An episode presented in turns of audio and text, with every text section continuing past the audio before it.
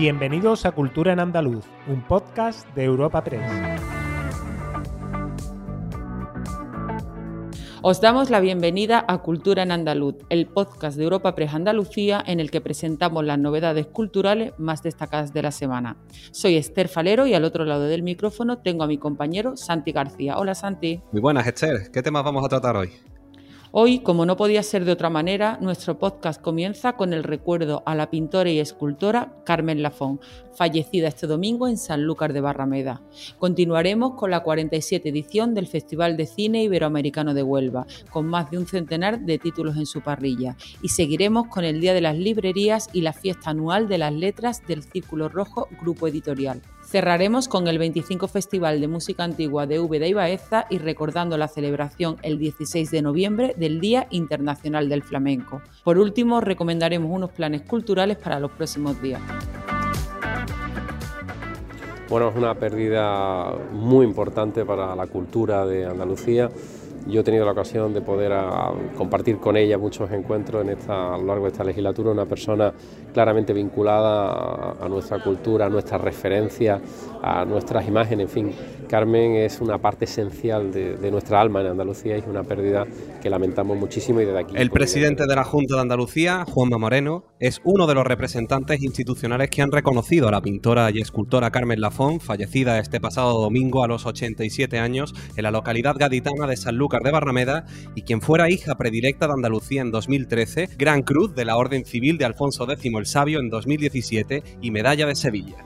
Un reconocimiento al que se han sumado otros cargos públicos como el vicepresidente de la Junta, Juan Marín, la consejera de Cultura y Patrimonio Histórico, Patricia del Pozo, o el alcalde de Sevilla y secretario general del PSOE, Juan Espadas. Carmen Lafón nació en 1934 en Sevilla y tuvo una vida diferente desde su niñez. Su educación se lleva a cabo en su casa. Sus inicios en la pintura tienen lugar a los 12 años de la mano del pintor Manuel González Santos, por cuya indicación ingresa en la Escuela de Bellas Artes de Sevilla a los 15 años de edad. Tras cursar estudios en esta institución durante tres años, se traslada a Madrid, en cuya Escuela de Bellas Artes finaliza su carrera. A su regreso a la capital andaluza en 1956, continúa pintando en la casa de verano familiar en La Jara, frente al coto de Doña Ana, paisaje que se convertirá en el principal protagonista de su pintura. Y en octubre de 2020 se inauguró en el Museo de Bellas Artes de Sevilla la exposición El estudio de la calle Bolsa de Sanlúcar de Barrameda, la primera de la autora en esta pinacoteca y la tercera de las muestras incluidas dentro de lo que se denominó el Semestre Lafón, programa que revisó al completo la trayectoria del artista. Las otras dos exposiciones fueron La Sal, Centro Andaluz de Arte Contemporáneo, y Carmen Lafón en la colección Cajasol. Fallecido.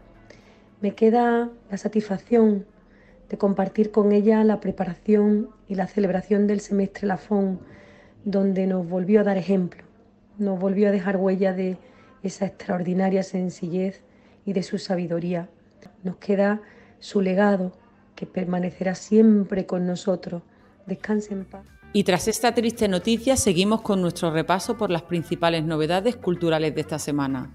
Este viernes comienza la 47 edición del Festival de Cine Iberoamericano de Huelva, que cuenta con más de un centenar de títulos en su parrilla, en la que se combinarán los pases presenciales, que serán los mayoritarios, con las proyecciones online a través de la plataforma Filming. El festival vuelve así a las salas de cine tras la celebración online de la edición anterior, aunque esta cita mantendrá algunas de las novedades implantadas en 2020. Entre los 110 títulos que conforman esta programación se incluyen 13 estrenos nacionales para una sección oficial de largometrajes que, incluyendo dos películas fuera de concurso, propone 15 títulos que han pasado por prestigiosos festivales internacionales como Cannes o Venecia. A estas cintas se suman los 20 títulos de la sección de cortometrajes oficiales, los cuatro de la sección Talento Andaluz y otros muchos programados en distintas secciones especiales. Y asimismo, en la presente edición se hará entrega del premio Ciudad de Huelva, el director Fernando Trueba y los premios Luz al actor Salva Reina, así como al tándem formado por la productora Teresa Segura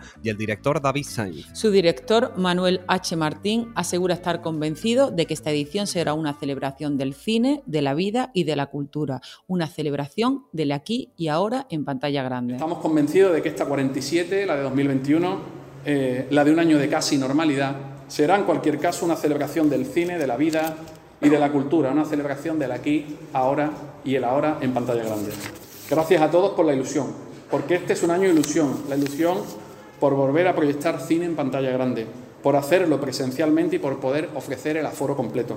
Ahora solo queda que ustedes, nuestro público, se sientan en las que son sus butacas y vengan a disfrutar de buenas historias de cine. Y del cine pasamos a la literatura, ya que hoy, 11 de noviembre, se celebra el Día de las Librerías, una efeméride que la Consejería de Cultura y Patrimonio Histórico, en colaboración con la Federación Andaluza de Librerías, celebra este sábado en las ocho provincias andaluzas con paseos literarios de la mano de jóvenes escritores. Se visitarán 33 librerías, recorridos que aportarán una especial visión de lo que son estos espacios y con los que se resaltará el importante papel que ejercen en sus barrios, pueblos o ciudades.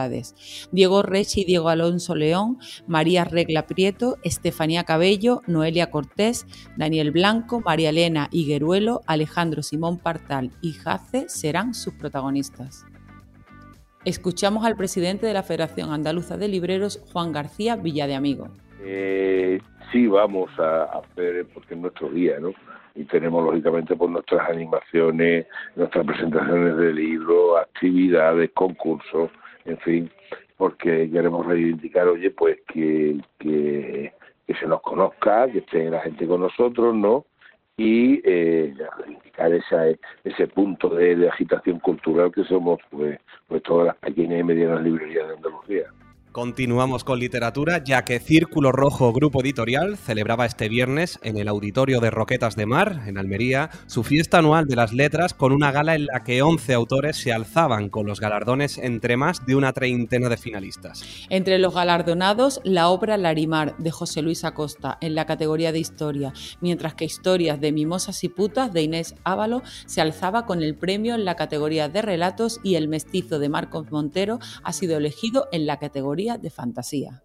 Además, el mejor libro infantil ha sido Artemisa está en guerra, de Paloma Rivas y Amparo Sánchez, vocalista de Amparanoia, ha ganado en la categoría de vidas y experiencias con el libro La niña y el lobo. Alberto Cerezuela, director fundador del Círculo Rojo Grupo Editorial, resalta que se ha ganado en talento durante la pandemia. Tres semanas después estábamos confinados.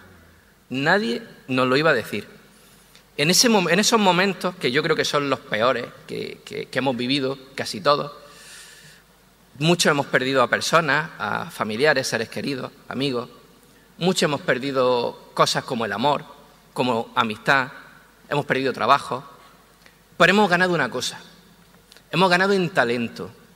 Yo os puedo decir, y hablo por, por Círculo Rojo, que en la pandemia se ha germinado, se ha gestado multitud de libros y de proyectos literarios. Hemos aumentado casi un 40%. Y para cerrar nuestro bloque literario, la Feria del Libro y de Ocasión vuelve desde este viernes a la Plaza Nueva de Sevilla tras el paréntesis obligados de la pasada edición por la situación sanitaria. Las mejores librerías de viejo de toda España estarán presentes hasta el 8 de diciembre en una cita que en cada otoño sevillano reúne a miles de personas en torno a los libros raros, curiosos, antiguos, de descatalogados o difíciles de encontrar, revistas, carteles y coleccionismo. Asimismo, la 25 edición del Festival de Música Antigua de V de Baeza se celebra entre el 13 de noviembre y el 12 de diciembre y ofrecerá un total de 21 conciertos en las dos ciudades Patrimonio de la Humanidad, en una edición que supondrá una retrospectiva de este cuarto de siglo de andadura.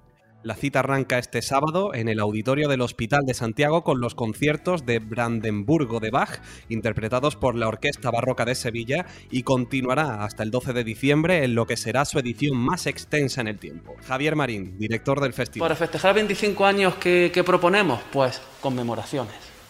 El tema de conmemoraciones que tiene además una doble dimensión. Por un lado, una mirada hacia adentro, conmemoración de la propia historia del festival, y lo hacemos trayendo algunos conjuntos que han sido hitos en la historia del festival, es decir, grupos que pasaron aquí cuando el festival era joven, cuando los propios grupos estaban también empezando a desarrollar su actividad, como por ejemplo la Gran Chapelle o José Hernández Pastor, grupos que vinieron en el año 2000, 2002, 2004, que luego han desarrollado una carrera espectacular y que en este 25 aniversario vuelven a sus orígenes, vuelven a Úbeda, vuelven a Baeza, para reencontrarse con su público y para reencontrarse. Y antes de terminar, recordar que el martes 16 de noviembre se celebra el Día Internacional del Flamenco, efeméride que rememora la proclamación del flamenco como patrimonio cultural inmaterial de la humanidad por la UNESCO. Una celebración a la que en su décimo primer aniversario ha querido sumarse la Sociedad General de Autores y Editores con una amplia programación de actividades bajo el lema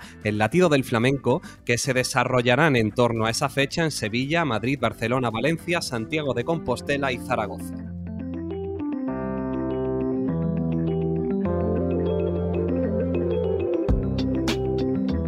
Agenda semanal de Cultura en Andaluz.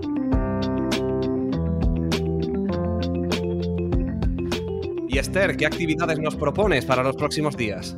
El ciclo Universos Literarios que se celebra en los centros culturales de la Fundación La Caixa visita Sevilla este viernes con la presencia de la escritora María Dueñas, quien pronunciará la conferencia Un paseo por cinco novelas. Será en el Caixa Forum a partir de las 7 de la tarde. Por su parte, la cantante Noa subirá este sábado al escenario del Maestranza de Sevilla a partir de las 8 de la tarde para presentar su último trabajo, Letters to Back. Se trata de una colección de cartas cantada como deliciosas postales musicales. Estará arropada por Gil Dor a la guitarra, Or Lubianiker al bajo y Gadi Seri a la percusión. El Teatro Central de Sevilla pone en escena los días 12 y 13 la obra Billy's Violence, una pieza de danza-teatro escrita por Victor Lowers que profundiza en la violencia que preside las tragedias de Shakespeare, con escenografía de Jan Lowers e interpretada, entre otros, por Nao Albet, se representa en la sala principal a las 9 de la noche. Y pasando por Jaén, el Museo Ibero acoge la exposición Los Íberos en cómic, una selección de 12 de las 24 obras presentadas a la primera edición del concurso nacional de cómic y arqueología El Mundo Ibero, convocado el pasado abril. Puede visitarse hasta el próximo marzo.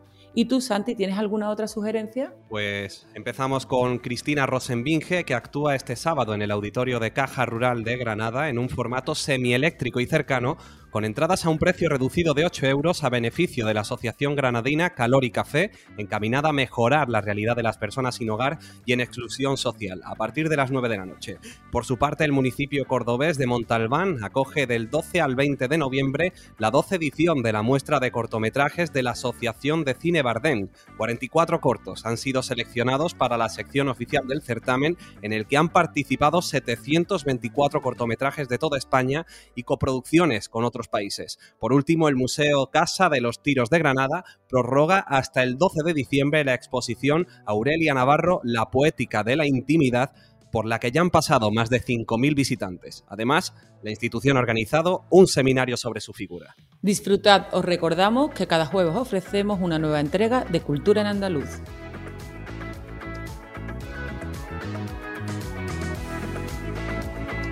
Despedimos esta entrega de Cultura en Andaluz invitando a todos nuestros oyentes a descubrir el resto de episodios de este podcast, así como todo el catálogo de programas de nuestra red a través de europapress.es barra podcast.